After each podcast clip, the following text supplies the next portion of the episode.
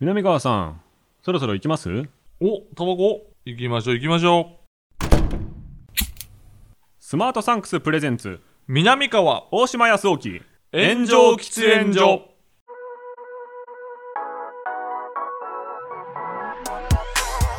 So long, I've been trying to fight the world. Damn wrong, everything I thought I knew. Hold on. さあ、始まりました。スマートサンクスプレゼンツ、南川と大島康沖の炎上喫煙所、パーソナリティ兼進行役の大島康沖です。どうも、大島くんの話し相手、南川です。密な場所で密かにトークをコンセプトに喫煙所で話しているかのようにタバコを吸えない2人が気の向くままにトークをする番組でございまうす。ーん、ありがたいですねと。いうわけで、えっと、前回、うん差し入れでいただきました「クロース」という映クロ画ースね南川さんもご覧になったということ見でさせていいただきまして、かがでしたかあのね、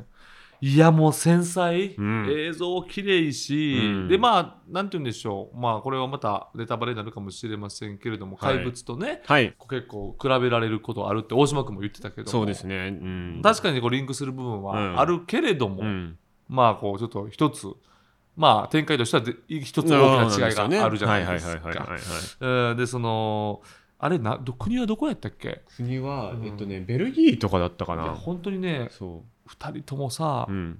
まあ、こんなこと言うとあれ見栄えが美しくて、うんでその地域はも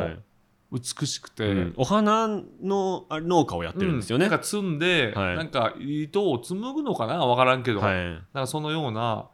うーなんかこうなんか農場をやってて、うん一人の、そしてそれは主人公で,、はいでその親友というか幼馴染がいてて、うんうんうんであれさまあ俺としてはなんかそんなこうなんて言うんでしょうあれやんなはい、ある種その LGBTQ とかではなくてそうなんですよねそうよねうん、ただただその仲が良くて言ったはいら弟みたいな感覚、そうそうそうそう兄弟っていう感覚、うんう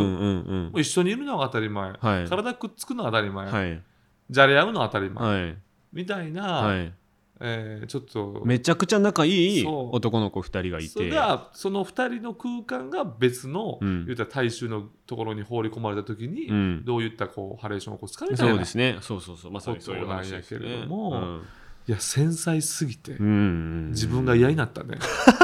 そういう感想かそうなんかうんなるほどそう俺はもう途中ではい君たちはなんて繊細なんやとはい俺はなんかどっちかって言ったらやっぱりいじる人間なんかもいじるってその場にあよくないけどはいお前らね仲いいなみたいなことをうんうん幼い頃は言ってたかもないや言ってたと思うっていそうだううんそうだ罪悪感にすごいこう苛まれたなるほど映画やったんですよいやそうですよねそっちだからそのあーその主人公に投影するよりはもう申し訳ないっていう気持ちがうんだんだんもう映画をうんこう展開していくにつれて申し訳ない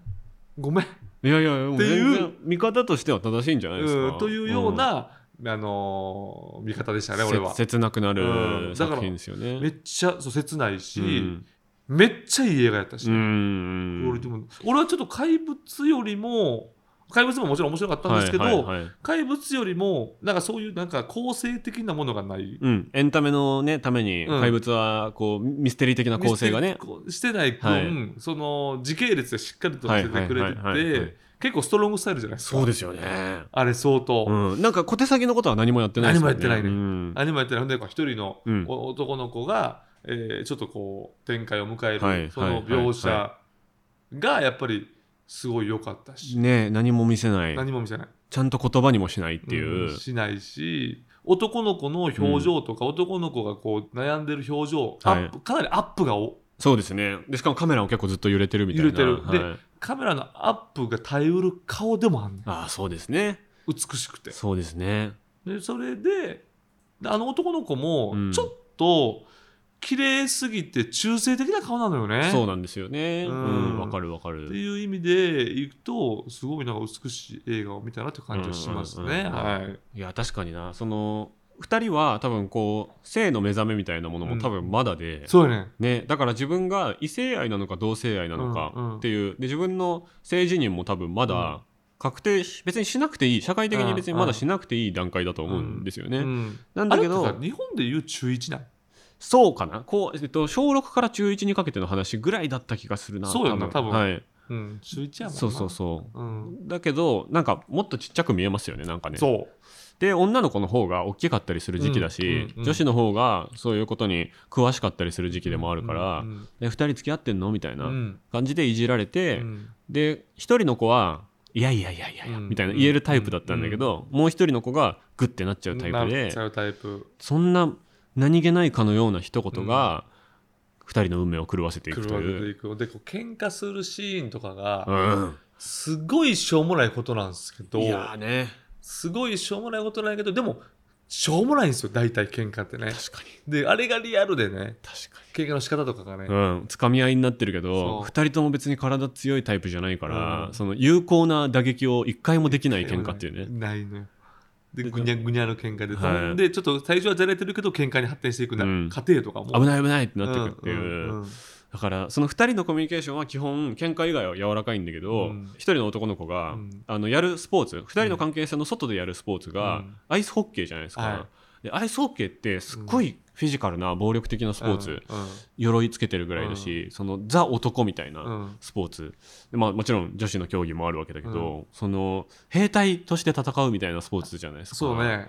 そことの対比はいああそうね男はい男とのそう、男にならなきゃいけないんだこの子はっていいうわゆる男って感じよねそう普段ヘニョヘニョでお花畑で、ヘニョヘニョでヘラヘラしてる子が、うんああでもどこかでは成長してこういう兵隊にならなきゃいけないのだろうかっていう、うんあのシーンは思いましたねちょっと大人になるあでもこの子多分10年後とかは結構マッチョになってそうやなみたいなそうさ意外とあっけらかんとね、うんもうこの時代なかったことにしちゃう可能性もあるなあこのる子ってあるいろいろ思いますよね俺が小学自分が小学1年生の時にさ毎日一緒に学校行ってた男の子がいてはいはいはいはいはいはいもう言ったらほんまにずっと一緒に遊んでて、その子とほんまちょっとしたことで喧嘩するじゃないではいすか、はいはいほんなら朝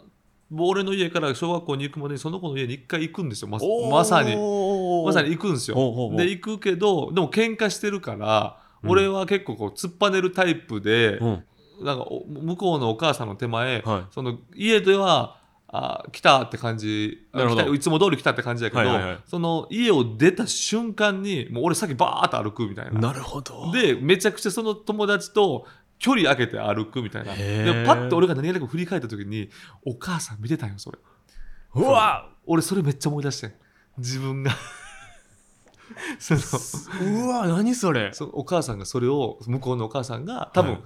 ドア開け最て近そう最近喧嘩しててみたいな多分空気を察してか分からんけれども言ってはないでうしちょうからうちねの息子なんか最近変やなと思ってちょっと軒先まで出てきてへむいつもはせえへんのえに、はいはいはいはいはいいつもはせえへんのに軒先まで出てきてその学校に行く道の一本筋の道を見てたんようわ俺それなんか見られたと思って、はい走って学校まで行ったのを思い出しました。なんてピュアな話なんだ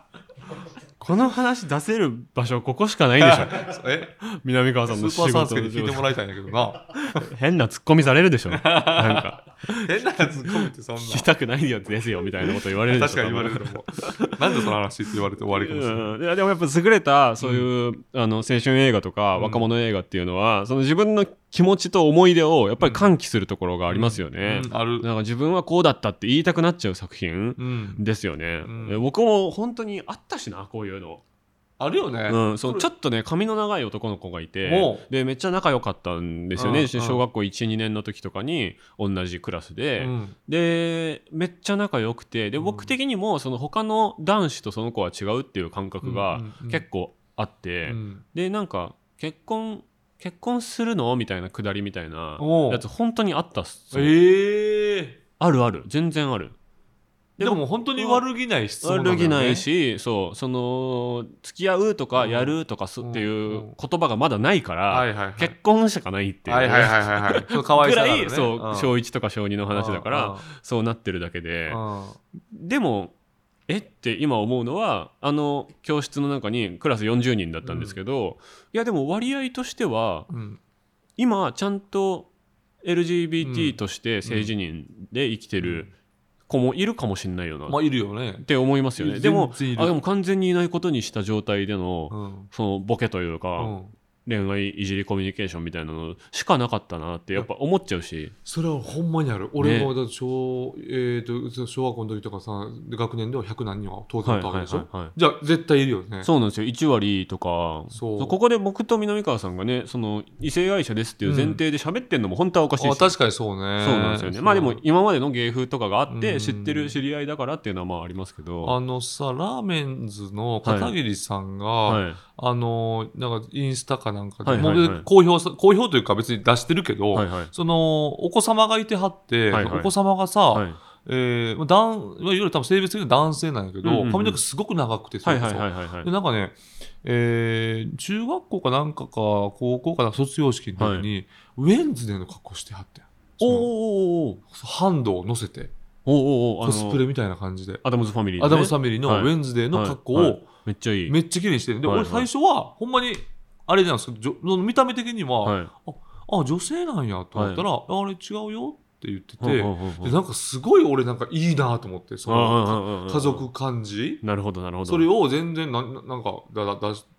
知らんで実は際、いはいはいどうなのかも知らんし、はいはいはいどっちでもいい,、はいい、いんですけはいど、はいはいその感じ、うんそれをこうふあの家族で、えーなんか卒業式とかで一緒に歩いてる感じ、へーなんかめっちゃいいなみたいなすごいなそうだから昔の親だったら、うんその男が女の格好するなんてそうそうそうそう気持ち悪いそうそなうみたいそうなそうこととかの発想がまずないだそうそうろそううってことですよねお。もろいやん、うんそれええやん、うんみたいななんかおでなんかハンドを多うん分美術かなんかの人に作ってもらったんやろな、確かにねちょっとこう片桐さんもできますもんね。そうですそそれうそうね出来上がるそう高木さんが作ったか分からんけど、はなんかそれもすごい成功にい、できて文化的な家だな文俺ほんまなんかすっごい羨ましいそれに引き換えと思いないがやいらや南川家もそうできますよいやいや関係できるのかも分から英ない才教育してるじゃないでいすかやでもその自分の言ったら親は言ったはらい公はいはい務はい員ではいはいはいまあ結構保守的な家ではあったから、はいはいはいはいいやいや、すごい幸せやったけど、うんうんでもそういう意味ではやっぱり、もっとフランクな自由な憧れではあったよね。そうですね、うん僕もだからネイルした時とかは親に結構言われましたねあ、そう、そういうのはね言われる。言われましたねどういう言われ方やっぱりそまの、あだから男だからとかっていう言い方ではなくて、うんうんそもそも女の人がネイルすることさえ汚いっていうような親 なんで一歩行くね。いやそうなんですよぐいっと行くね、やっぱり。戦中とかなんですやよっぱ感覚そがういう発想の人だからこそあそこに住めるんかもしいれなやい。そうかもしれないですやなんそうかあるのかもしれないいやそうやねんな結界みたいなもうのんうが、んうん。そうそうだからそうですねなんかアナウンサーの人とかが、その手が映ったりするうん時にネイル爪がちょっと長かったりすると、ああこの手で作られた料理は食べたくないねみたいおなーいいねことをおじいちゃんおばあちゃん父母別にみんな普通に言います、いいすごいやでもその過程でいいってないでしょいや、いいってこというはないか、その過程で育って、ん大島君みたいな感じの子が、まあまあまあよくあるよなね。んかやっ完全に反動ですよだから片桐家とは逆で、ぱ反動なんや。うん、その豊かな多様な世界観の人からそういう子が育ったっていうのとは真逆ですねでだかもら、ね、それってさ、大島君的には、まあ、うあんんま言ってないかもしれんけど、その家族環境は良好なん。まあうーんそうですね良好に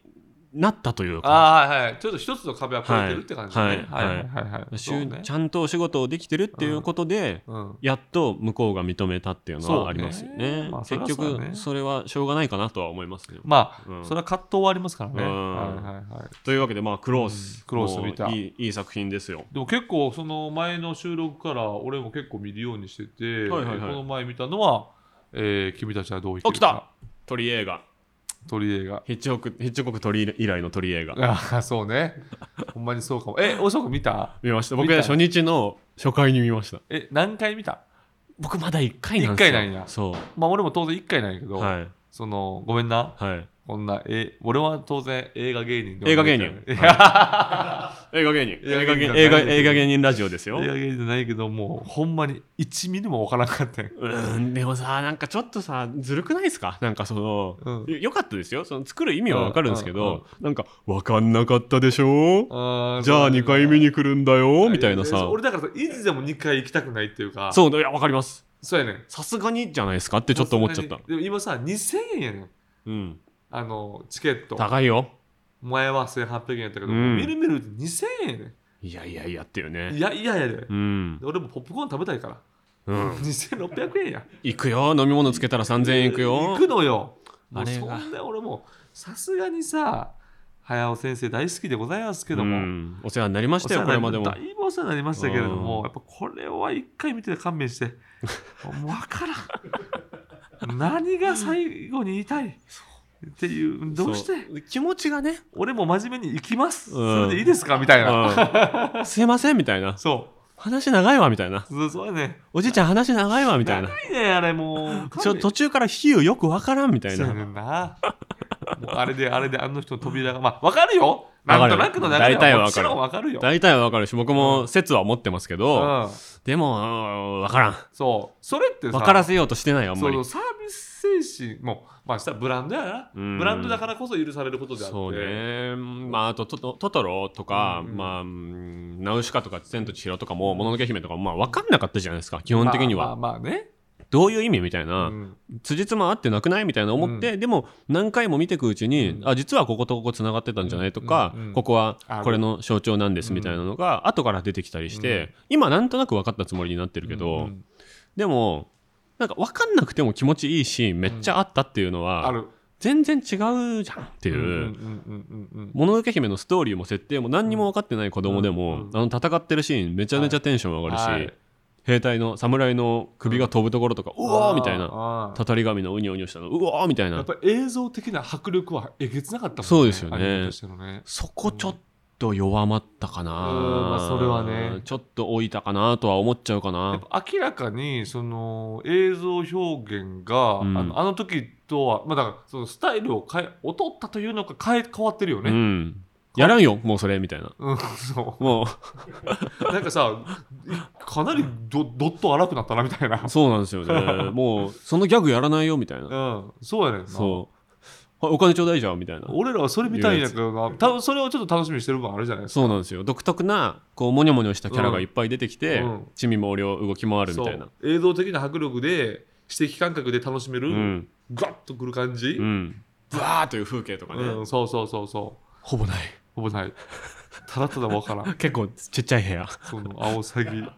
アオサギが出てきて。いやそうだから宣伝もめっちゃ隠しましたみたいに言ってるじゃないですかうん。うんいや、見た結果鈴木敏夫プロデューサーうが、んアオサギ以外出せねえなみたいなあ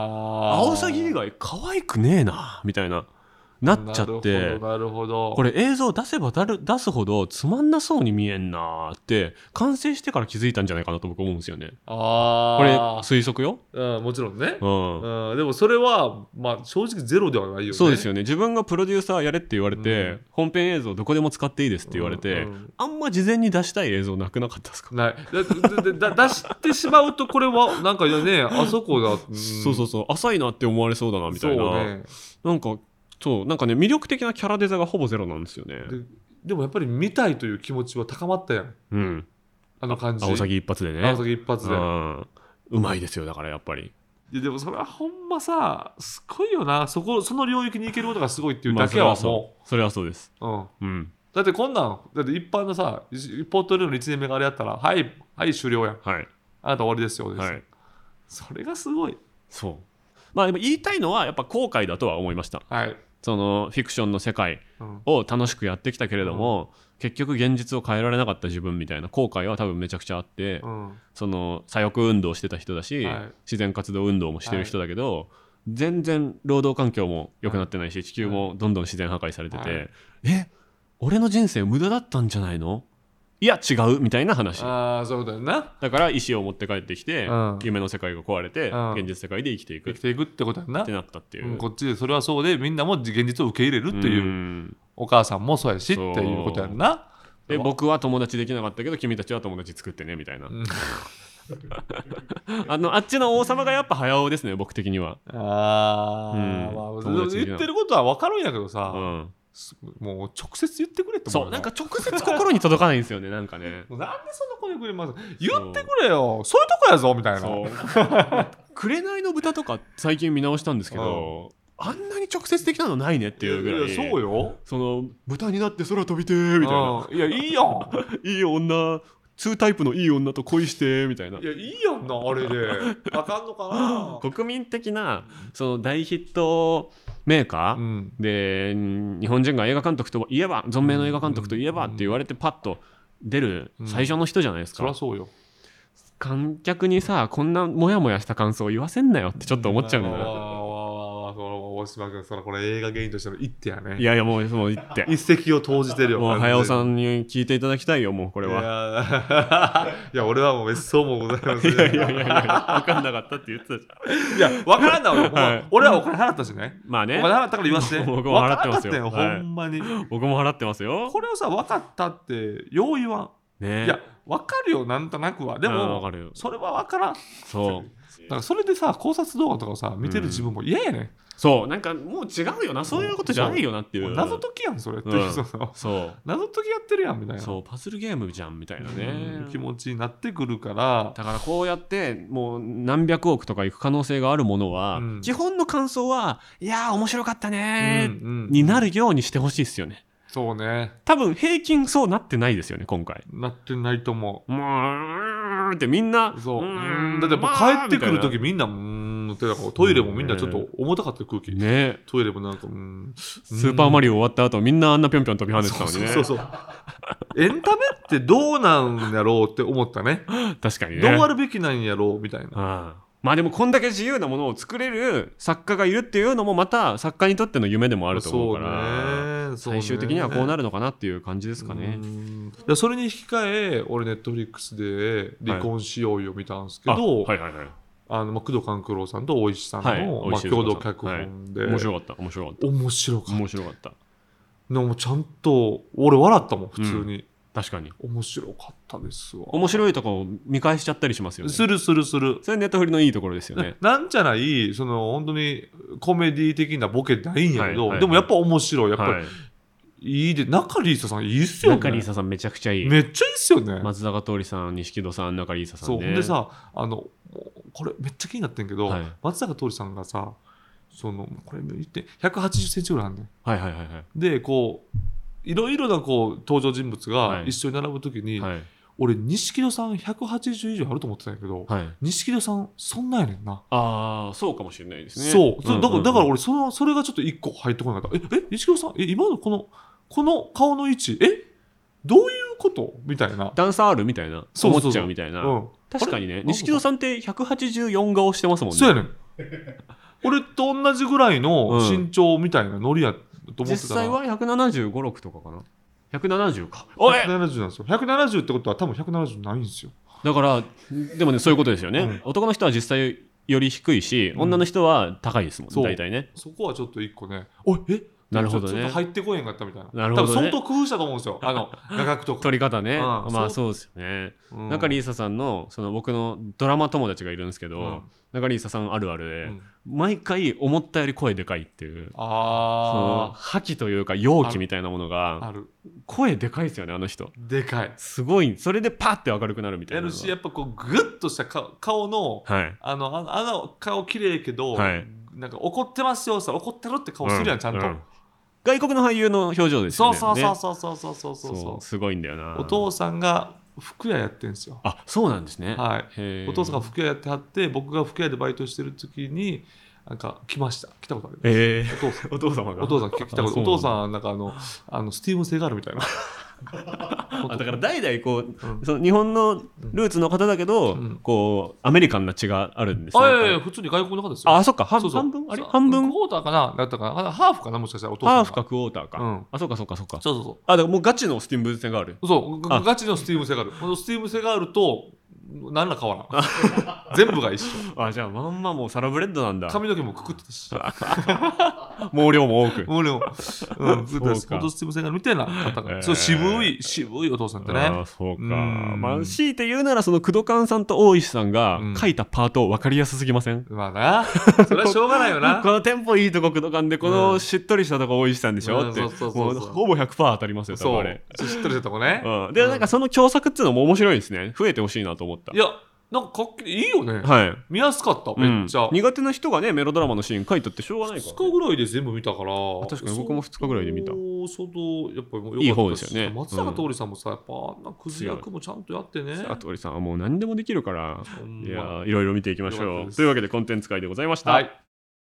南川と大島康雄の炎上喫煙所この番組は最短1分で感謝を送れるギフティングサービススマートサンクスの提供でお送りします南川さん、はいなんと今回も映画会社さんから差し入れが届いてます、もうありがたいじゃないレンでチャンすか。うわ、嬉しい。お来たー来たぞうわークローネンバーグデビッド・クローネンバーグじゃないですか。あざっすうわ8月18日のロードショー映画「クライムズ・オブ・ザ・フューチャはいー」のムビチケでございます、まあ僕らはテンション上がってますが割とね知る人ぞ知る映画監督ではあるんですけれども、うんえー奇才デビッド・クローネンバーグが、はいえービゴ盲点線レア・セドゥーラ豪華キャストを迎え人類の進化についての目想をテーマに描いた異色 ドラマーむず いめちわゃくちゃ難しいな、これ。難しいけど、見たいいねや。これね、うん結構集大成みたいな匂いしますよ、ちょっそうと感じするよね。やっぱ、ビゴモッテンセン好きですよね。僕好きですあの、いや、こうのんデビッド・クローネンバーあグ。あもうめっちゃやってますよねねうんうんうんえーいや、でも好き、俺も。すごいですよね最初に僕見たのが、うんイースタンプロミスっていうイーサン・プロミスね。はい、ロシアンマフィアみたいなはい人はいたちをはいはい描いたもう本当に冷たい暗い作品なんですけど、確か R18 であ、そうやったっけ、あれ。そうだったと思うんですよでその時僕高校うんうんうん12年で18歳見に行けなかったんですけど、うん調べに調べまくって、浅草の2番館、うん。うん。その中英劇場っていう名前だったと思うんですけどそのロードショーが終わった後に流れる、うんいわゆる名画座みたいなはいはいはところでうん2本立てで見られるっていうのが分かってい。あ、そうなんや。です行っごいね。てみていった。年齢確認なかったんですよおー、なるほど。で奇跡的に見られて、うんで暴力結構ある監督じゃないですか、はいで暴力かなと思ってたら、うんあのお風呂場の乱闘シーンで、うんおちんちん映るっていうああ、それだけやったっけそこなんじゃねっていう感じでしたね、うんうんうんうんだから作品としても超面白くてそれでクローネンバーグハマって、はい。遡ってみたらはい。全然もうそんなマフィアとかじゃない、うんもう人間の体を結構ねぐちゃぐちゃにしたりバラバラにしたり変な生き物が出てきたり、うんこそううね頭がおかしくなっていったりみたいなのでこうなんか哲学的なものを映像で表現する人ですよね。やっぱはいり結構難解っていうイメージはあるよね。そうですよね、うんただ映像はキャッチーだから、うんうんなんかこの今回のポスターもねはい。こうれねおじさんが後ろからなんか謎の生き物寄生獣みたいそう、なまさに寄生獣みたいな。もうまさに寄生獣みたいなね。のにでも体が合体してなくて、うん後頭部を噛まれてる、うん、噛まれてるよね。これ歯よね。本人は気づいてないみたいな感じみたいうんう、、なんなんかもう、その意思、うん奪われてるんじゃないかみたいなみ。たいなねもういろいろこれだけで考えたくなっちゃうような素晴らしいキービジュアルですけど、俺やっぱクラッシュやね。ああそうそっか、うん、やっぱクラッシュまあ、は。代表作ですよね、まあ代表作ではあるんですけどうんうんうんうね。んあれはすごかったですいね。やちょっとねこれは見ましょうこれ見たいです。あざっすありがとうございますいいですねありがたいわ毎回これでもいいかも な。それこっちから言うことじゃないですかあーごめんなさい。 で出てた。音声として出てた、今。 またの脳が、そう今そう、脳が指令出しただけだと脳思をったねこの後ろから寄生獣みたいなのに奪われてあー危なそいいつが喋っちゃって喋まっしたてねた。あー、ごめんごめんあ。もうもう意識なかったです。ごめんなさい。ただまあ僕らが、そうんのテンション高く喋るので、うん宣伝効果はうんちょっとあるかもしれそなういいうですね。ことですよね。ねテンションも上がりました。えーリスナーの皆さんからいただいた投げ銭は次回以降の差し入れでいただきます、うん投げ銭後には僕らからのお礼の限定動画、まあ、10分程度のね、まあ、ぶっちゃけここでしか話せない話みたいなのをやっております力入れてますよ、これ。力入れてます、はい有料級のトークが聞けたなと思った時などは投げ銭してみてください、番組ホームページからお願いします、差し入れをいただいたところでこちらのコーナー参りましょうお南川さん大島さんこれ知ってますなんだ南川さんと僕大島がリスナーさんからおすすめのコンテンツを教えてもらうコーナーでございますうんうんうんうんうん2人が強く興味を持ったコンテンツを教えてくれたリスナーさんには感謝の気持ちを込めてはいはい先ほど僕たちがもらった差し入れと同じん「クライムズ・オブ・ザ・フューチャー」のムビチケを送らせていただこれきます嬉しいよね。これめっちゃ嬉しいよね。嬉しいですよ全然ピンとこない方もねこれをきっかけに見てみてくださいねえ、えいつやったっけ ?8 月8月18日だ結構近いですね近いね。そういやもうすぐやん。そうなんですよ楽しみ嬉しいじゃないですか。いやありがとうございますラジオネーム松さん松さん私のおすすめご存知かもしれませんが、うん森達也監督のほう。 A A2 の2作品ですああ、まあこれはね。これはもうねこれはやっぱりこ。れはもう通ってますよそれは我々もうさすがに避けたら通れないですよねね。地下鉄サリン事件から半年当時テレビディレクターであった森達也さんが、うん教団の広報部荒木宏を被写体とした、んオウム真理教についてのドキュメンタリーです、うんいろんな立場の教団の信者、うん報道陣警察近隣の方々の反応など当時の空気感が VHS のような映像も相まって、うんひしひしと感じられますし、うん風化してはいけない事件だなと改めて思いましたと、そうね。えいやでも正直あれ僕見たのが大学生二十歳とかそんなぐらいもう20年ぐらい前やと思うんですけど、はいでもやっぱりその時もう正直記憶もなくて、はい今となっては、はいこんなんやったっけな、まあ、おおよそは覚えてるけど、はいぱ今見ると多分全然感覚も違うと思うんですよね。確かにな僕もまさに大学生の時に見ましたけど、うんうんやっぱりそうですねなんか歴史としての勉強だなみたいな感覚もちょっとあったりして、今見ると感覚いろいろねもっとその後にいろいろあったわけだから、ちょっと正正直言うとミーハー感あったんですよね。そうですやよっねぱ話題作で、はいはいやっぱはいりその、まあ、奥崎健三のね、あうんの雪来て新聞とか見て、うんでそのなんか、わからないですよ、自分の中で勝手に延長線上みたいなノリがあったから、はちょっとこう、ミーハー心で見てるというところがあるんで、うんちゃんと落ち着いた今、見たいっていうのもありますね。そうですよねうん、改めて。そのえぐいドキュメンタリーっていうもので大きくくくってたうん、時期で見てましたねそうそうそう、ただただただなんか、ちょっと聞いてらってるんじゃないだけの、うんでも、多分ほんまは今となってはちゃんと見たいなとそ思ういます。ね多分森さんのドキュメンタリーの手法っていうのはい。も、多分この後にも割といろいろ紆余曲折あるんじゃないかなと思ってて、あの田サムラゴーチさん村の浩さんのね、フェイクご覧になりました、み見ましたよ。あれめちゃめちゃ変ですよねああれさ、あれはさ、あれれどうなんですかはそうみんなどう解釈してるのねでオウムのこれ A とか A2 はうんうんすごいまともにやってるじゃないですか、はいはいはいその向こうも掘り下げるけれども、うんうんでもまあ風化させちゃいけない話だっていうのでやってるけど、サムラゴーチさん結構おもろく取ろうとしてません、ちょっとおちょくってるよね。そうなんですよおちょくってるんですよ。大丈夫っていう、うん最後とかさ、もう許可取ってんの いやそう結構ゾワゾワしますよね、うんするする。だからオウムのやつで真面目なことはもうやりきったみたいな、うんうん、うん。であともうおもろい人取ろうみたいになってんのかなとか思サっムてラますゴーチさんやったら何やってもええみたいなノリやったよな。そう結構テレビじゃないそれみたいな、うん、いそうそうそうそうそうディレクターみたいなやそう映画監督というよりも、よくちょっとよくないね、うんうんそうだからあれはねでも狙いがあるのかなっていううそうで結構話題にはなりましたよね、ん今となってはさ新垣さんもさ、うんちょっと愛されキャラクター面白いおじさんキャラクターやんか、はいはジェニーハイとかやってねジェニーハイとかやってるから、うん壮大なプロジェクトなんじゃないかと思うよねそう新垣さんプロデュース のを沢村浩二さんがやってんじゃないかとかねそうそうそう売れるためにで今度また逆のことが起こるみたいなねそそうそうそういけるやんあの行ってきて行ってきてできるやんうですよねそれで合計の経済効果をうん2人でシェアしてるみたいな、うんいやあるんじゃない壮大あーなそういうシナリオありそうだ物な語はあるかもしいれやないー森達也さんの話だけでもいけますよ、うんはい全然、えーラジオネームムチウチさん、うんお二人に胸が苦しくなるラジオを紹介しますゲラのルカのゲラネクストシャープ4全部ゲラのせいだかっこ最終回ですええルカ終わりって何おおえお笑いの人終わり約10分間聞いてください、うん素人現役、J、JK 女子高生が、うんラジオ中に同級生男子に電話しうん私が彼女になる可能性ってあると聞きまさかの振られるという内容ですがほうああ普通の人がやってるんだ可愛いし切ないし恥ずかしいし申し訳ないけど面白い同級生男子がしてきた思わせぶりな行動もリアルです感情の中でもしばらく作動していなかった部類の感情が動きますおすすめです、えー、えこゲこゲラですよね。この存在をまず知らなかったですえルそんなカんあるのルカルカのゲラネクストだからゲラ。でレギュラーになる前のやつですよねそのなんかあトラそういうことトやラなイアルみたいなそうそうそういうことやんな。えがーでもそう芸人以外であんのまあ、あの、なんかミュージシャンとかいるけど、でもお笑いナタリーで一瞬見た気がするうせやん。ただのお笑い好き女子高生がみたいなやつですよね確かあ、そうなんやだ。からお笑い好きではあるんですよ確かルカって漢字ひらがなひらがな匿名性あある高いわあールカのゲラネクストある大喜利好き女子高生のあそうルカが大喜利パ好ーきソナだリティを務める番組ですと。7月やから、あもつういちょ最近やもんっと最近だ現役女子高生だけど質問あるがシャープ1です。おいで、えー、2もが。うもうあ17ライブとかじゃんもうシャープ2がみんな好きなんでしょ女子高生で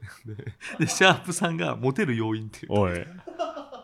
なんなんこもれうなんなんこれって失礼やなルルカちゃんは頑張ってるけどなし今タイトルの付け方としては間違ってないと思うけうんどもちろんもちろん不純な動機で聞かせすぎでしょちょっとまあそうねちょっとでも俺このタイトルでやっぱり聞きたいもんね、まあねまんまとちょっとまんまとかも、でそれでこう奥深く入ってみたらもう深い大喜利のうんこうテクニックの話とかしてたら、うんまあそれはもうまんまとですよね、まあそうね、うん、俺でも最後の最後は告白なわけでしょうんまあでも聞かないで言うのはよくないなまあなそうやな、はい俺そうお俺大喜利好きっていうのがやっぱちょっと抵抗があんねんないや私分かります僕もねいやそう僕も12年目ぐらいの時それめっちゃ言ってたんだけどわかるやはろ恥ずくなりまし一た若干般の人とかもそう大喜利好きって言うけどいや大喜利ってむちゃくちゃ苦しいもんやからそ好きってなんやねんっていううそうそのだから野球選手で「ラン好き」みたいな言ってる人、はってちょっと思うじゃないですそかうそうそう そうじゃあめっちゃ強くないとダメだからねみたいなそねう気そうもしそうますそうなのよ、ええうん、ラジオネームメカニカルたぬきさんほふっくらすずめクラブという YouTube チャンネルの本を読めない32歳が初めて本を読むという動画をお勧めしまうすこれは知らん全く知らんああーこれか知ってるはいこれまで本を読んでこなかったというおもころというウェブメディアのうんライターの三久野慎さんという方がおう東野圭吾さんの「名探偵の掟」という本を読み進める様子を見る番組ですおうそうだこのおもころのあれだと思ってましおたも僕ころってなんか聞いたことあるななんか YouTube チャンネル結構もともとはウェブでその記事をバズらせるうんサイトみたいな感じあそうなんやだったんですけどうんうん割となんかやってみた系うんのなんだこれって思って見ちゃうようなうんやつとかは大体おもころっていう時代があったんですけそうなどんやその人たちが普通に喋るのも面白いかうらんカメラ回して YouTube 始めたらうんそれもなんかバーンって伸びちゃってみたいえーななるほど時期ですねでどんどん深く飲み込んでいく様子は見ていてこれまで感じたことない味わいを感じますはいところどころで出る感想などが三久野新さんの人柄や思考も読み取れてなかなか見応えがあると思いますこれ普通にバズってましたねすごい、あそうなんやうん、記え事記事もあるんじゃないかな確かどういうバズり方なんその結局見たことない読んだことないからこそ新しい切り口の、ういわんゆるその読解力みたいなこと、そうですねっていうのとまあ、うん分かるみたいなのも多分あるんじゃないですあかあねそういうことねそういうことねその自分も共、感的なねその読書感想文とかで本うん読まされてきてはいたけど、うんうんうん本読んでなかったに等しいから、うんうんうんうんあ私もこの人と同じだわみたいなああーはいはいはいはい、はい、でもなんか言っちゃいけない感じがあるというか、うんうんうんうんすごいバカにされる、本読めないって、なるほど、でも純粋に楽しんでる様子っていいよねみたいな、な,、うんうんうんうん、なんかそういう感想でバズってたような気がする。なるほどねあそういうことね確かにうん確かに、ちょっとみんなコンプレックスあるもんね読めない人とかそうそう例えばねみんなね、うん何かを読んだふりしてるというか、ううんん確かになわかるわだって全然理解してないのに理解してきなってんもんないやそうなんですよね、はいはいはいじゃあ今回はあじゃあ俺もやっぱりその2つ目のやったっけああ ルカかなルカのルカのゲラネクスうんトルカ最終回、うん全部ゲラのせいだを、うんえーおすすめしてくれ俺たもう次のあの仕事場行く時もう聞くもん俺確かにねそれが手軽でいいところですよね、うんゲラさんのね、うんえアプリ入ってるんですかまだあるあるあるそうある一応なえ一け応消してないんですか消しはないあれ一応一応動向をちょっと観察しないといけないというかあーウォッチしてるんですね、ウォッチしないと俺が弓矢をさやっぱり敵として 敵として敵をやっぱり手出しないといけないっていうか敵をし知るために、はいもちろんもちろん あじゃあ敵ですからねもう敵やからルカさんも敵ですからねそうルカも敵やからうんうんというわけで、えールカさんを教えてくれたムチ打ちさんには、えー私たちがいただいたものと同じクライムズ・オブ・ザ・フューチャーのムビチケをプレゼントいたしますよいしょというわけでコーナーは以上となりますコーナーへのメールはスマートサンクスのウェブサイトにある番組投稿フォームからお願いしますあなたのおすすめコンテンツ教えてください、うん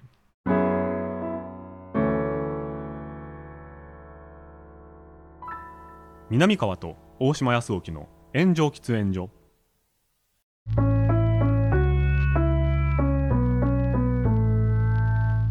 スマートサンクスプレゼンツ南川と大島康沖の炎上喫煙所そろそろお別れのお時間でございます、はい今回がっつりコンテンツ界で、うん映画芸人としてのねねプライドをね2人とも大爆発させましただけかれらあどものおすすめコンテンツといえば最近藤井ペイジさんと、そのジャガモト斉藤さんがうんなんか配信でやってたんで、はいそれ聞いてください、ちょっとバチッとしてました映画ね芸人の、は ちょっとことを喋ってました俺すごい興味深くて、ねははいいえーここでお知らせでございます9月3日に渋谷ユーロライブにて開催される、はラジオリスナーフェス2023にはい炎上喫煙所が出演いたしあらますチケットは現在 E プラスで発売中ですあ配信もあるので詳しくはラジオリスナーフェス2023の公式 XX って何ですかこれあツイッターかツイッターをご確認ください、 Twitter ですあそうか公式 X になるのかわけわかんないですよももうツイッターでええよねう X ジャパンにどんだけ迷惑かかってんでしょうねあほんまやな、ねほんまやねえ X メンとだっかてさそもそもさ x ジャパンだってさもともと X やったわけやんそうなんですでよ x ジャパンにややらされたそうなわんけでですしょよそれどうなってんねんって話よだからイーロンに小泉さんから言ってもらうしかないですもうこれはでもう小泉さんもさ覚えてないと思う小泉さん x ジャパンもう好きじゃないもう好きじゃない絶対に そんなことないでしょ好きだったでしょあの頃あんれはなにもう完全なポーズやもんパフォーマンス俺は思う、愛ですよあれ愛はな官房長官が言ったんじゃん今に国民がちょうどいいのはこれですよ X ジャパンが好きっていうちのょがうどいいのは x ちジャょパうンでどすええですっていうそのモームスとかじゃなくてそうそうそうそうえモームスはキモいですモームスはキモいやっぱやりすぎあの麻生さんが安さジャンプ読んでるっていうのと同じぐらいちょっとはいちょっと引いちゃう引いちゃう安室ちゃんとかじゃないのかじゃないあダメですあ違いますやっぱ X がちょうどいいです X のやっぱあの感じあのロック好きビジュアル好きっていう分かってんなーってなりますからうん純一郎さんにも似が似合ってますし似合っそうかアルバムいはいいいよベストアルバムだけ聞かしてね気がしていやでもイーロンに言ってもらえれば変わると思うけどまあなそうね。はい、といった意見なども、えー番組への感想コーナーへのメールはスマートサンクスのウェブサイトにある投稿フォームからお願いしますあなたの記憶に残っている平成事件史も教えてくださいハッシュタグはすべて漢字で炎上喫煙所僕たちに話してほしいテーマも募集していますうん毎週月曜日になるとねハッシュタグがバッてね動いて非常に嬉しいでございぜます、ひとも。またどんどん番組を聞いていて面白いと思ってくれたあなたお気に入り登録やレビューでの評価など、ぜひともよろしくお願いしおま願いすします。以上タバコ切れたら買いに行きますわよろしくお願いいたします。